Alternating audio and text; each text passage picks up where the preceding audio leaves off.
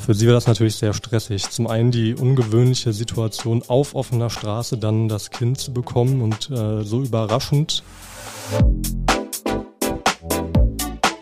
Unterm U, der Dortmund-Podcast mit Bastian Pietsch. Hallo zusammen. Heute geht es um einen Einsatz des Rettungsdienstes, der wirklich filmreif war. Am Dienstagmorgen hat eine Frau in Dortmund ihr Baby auf offener Straße zur Welt gebracht. Eigentlich wollte sie noch mit dem Taxi ins Krankenhaus fahren, doch dann ging alles viel schneller als geplant. Wie das alles abgelaufen ist, ist heute unser Thema des Tages. Ich will aber schon mal vorwegnehmen, sowohl der Mutter als auch dem Kind geht es gut. Mein Kollege Julian Merz hat sie im Krankenhaus getroffen und ist gleich zum Gespräch bei mir. Und wir hören auch, wie die beiden Mitarbeiter des Rettungsdienstes den ungewöhnlichen Einsatz erlebt haben. Ihr hört unterm U, den Dortmund-Podcast der Ruhrnachrichten. Immer dienstags bis samstags geben wir euch hier die Infos und Hintergründe mit, die ihr kennen müsst, um in Dortmund mitreden zu können. Ich freue mich, dass ihr auch heute wieder dabei seid. Starten wir in die Folge mit dem Nachrichtenupdate. Update. Überraschend. Die Modekette Appelrad Küpper zieht ins Westfalenforum. Vorangegangen war ein Streit mit dem Eigentümer der jetzigen Geschäftsräume der Kette am Westen Hellweg. Dieser hatte den Mietvertrag mit Appelrad Küpper nicht verlängert, die Modekette ist aber nicht ausgezogen.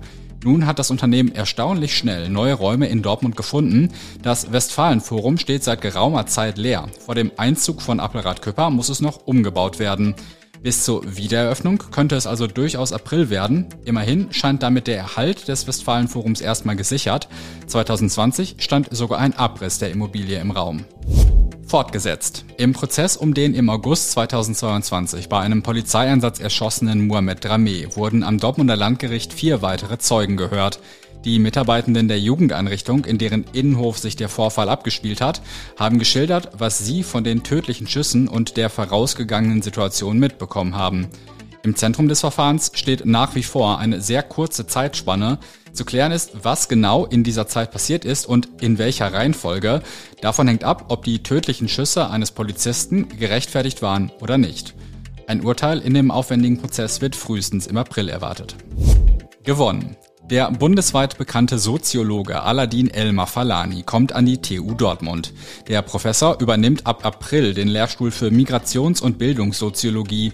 Bisher war Elmar Falani Inhaber eines Lehrstuhls an der Universität Osnabrück. Für seine Forschung zu den Themen Bildung und Migration wurde er mehrfach ausgezeichnet. Im vergangenen Jahr wurde ihm von Bundespräsident Frank-Walter Steinmeier das Bundesverdienstkreuz verliehen. Aladin Elmar Falani wurde 1978 als Sohn syrischer Einwanderer in Datteln geboren und lebt seit 20 Jahren in Dortmund. Jetzt geht's nochmal um unseren Werbepartner Wild Away. Wild Away organisiert Gruppenreisen für Menschen, die individuell, vielfältig und nachhaltig reisen wollen. Auf den Touren könnt ihr zum Beispiel wandern, Mountainbiken, reiten oder ihr macht Beach-Yoga und geht danach zum Weintasting. Pflicht ist das aber alles nicht. Ihr könnt euch bei Wild Away Reisen einer Tagesplanung anschließen oder den Tag auf eigene Faust verbringen. Und das Beste, als Hörer und Hörerin von Unterm U bekommt ihr bis zum 30. April 50 Euro Rabatt auf eure erste Buchung. Gebt dazu einfach den Code X4Z unterm U bei eurer Buchung an. Alles in Großbuchstaben und die 4 als Ziffer. Alle Infos zur Buchung und zu den Reisen findet ihr unter www.wildaway.de. Wild mit Y und Away wie auf und davon. Das Thema des Tages. Eine 28-jährige Dortmunderin hat am Dienstag ihr Kind auf offener Straße zur Welt gebracht. Passiert ist das an der neuen Radstraße im Unionviertel. Eigentlich sollte es noch mit dem Taxi ins Krankenhaus gehen, aber dafür war die Zeit zu knapp. Deshalb musste der Rettungsdienst die Geburt vor Ort begleiten. Wahrscheinlich stellt sich keine Mutter so ihre perfekte Geburt vor. Am Ende ist aber alles gut gegangen. Über die Einzelheiten spreche ich jetzt mit meinem Kollegen Julian Merz. Julian, Wann hat sich abgezeichnet, dass das eine besondere Geburt werden würde? Ja, das war früh am Dienstagmorgen. Ähm, die Mutter hat auf einmal starke Wehen bekommen, ähm, was dann für sie erstmal überraschend kam, weil sie sich auch erst in der 38. Schwangerschaftswoche befunden hat und ähm, gar nicht mit der Geburt gerechnet hat. der errechnete Geburtstermin war auch tatsächlich der 8. März, also dahin sind es ja auch nochmal zwei Wochen. Ähm, als sie dann gemerkt hat, das sind tatsächlich Wehen und äh, das Kind wird kommen, hat sie dann gemeinsam mit ihrem Mann ein Taxi gerufen, was die beiden ins Krankenhaus fahren sollte. Aber bis zum Krankenhaus hat es dann nicht mehr gereicht, sondern der Rettungsdienst musste zum Taxi kommen, richtig? Richtig, also sie waren schon im Taxi drin. Ähm, der Taxifahrer ist auch losgefahren, aber er hat selbst gemerkt, okay, ähm, das wird sehr, sehr eng und er wusste auch, ich kann den beiden nicht so gut helfen und hat dann gesagt, komm, ruf doch lieber den Rettungsdienst und fahrt mit dem Krankenwagen dann ins Krankenhaus.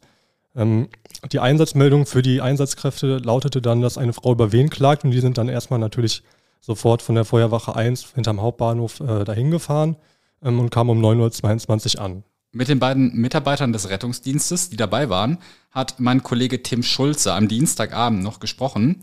Hören wir mal rein, wie Notfallsanitäter Philipp Jansen den Einsatz am Anfang erlebt hat. Bei unserem Eintreffen an der Einsatzstelle haben wir die Dame ähm, auf der Straße stehend an einem Taxi vorgefunden. Sie hat über Schmerzen geklagt. Ja, es hat sich aber relativ schnell dargestellt, dass es tatsächlich Wehen sind. Ähm, dann war für uns wichtig festzustellen, in welchem Abstand die Venen auftreten. Da hat sich dann relativ zügig herauskristallisiert, dass die Abstände der Venen unterhalb einer Minute waren und das äh, hat uns natürlich ähm, Grund dafür gegeben, dass wir einen zügigen Transport in die Klinik anstreben mussten. Aber bis zur Klinik hat es dann gar nicht mehr geklappt. Warum? Ja, die haben es nicht mal mehr geschafft, in den Rettungswagen zu kommen. Der Wehenabstand war einfach so gering und dementsprechend war der Muttermund der Frau so weit geöffnet, dass das Baby dann quasi schon rausgeguckt hat und dann war schnelles Handeln erfordert.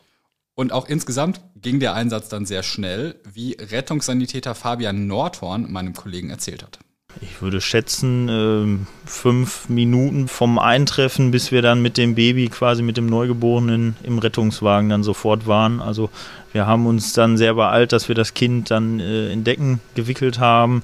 Abgenabelt haben wir dann, mussten wir natürlich auch auf der Straße dann noch. Dann ist der Kollege sofort mit dem Neugeborenen rein in den RTW und äh, ich habe mich dann derweil um die Mutter gekümmert, damit sie auch schnell in den warmen RTW kam und dann konnten wir parallel beide dann versorgen. Wie ging es dann weiter? Ja, dann kam noch eine Kindernotärztin, die hatten die beiden Sanitäter ähm, zwischendurch noch angefordert. Die hat das Kind dann auch nochmal untersucht. Ähm, Notfallsanitäter Philipp Jansen hatte ja schon festgestellt, dass auf den ersten Blick erstmal alles gut aussieht.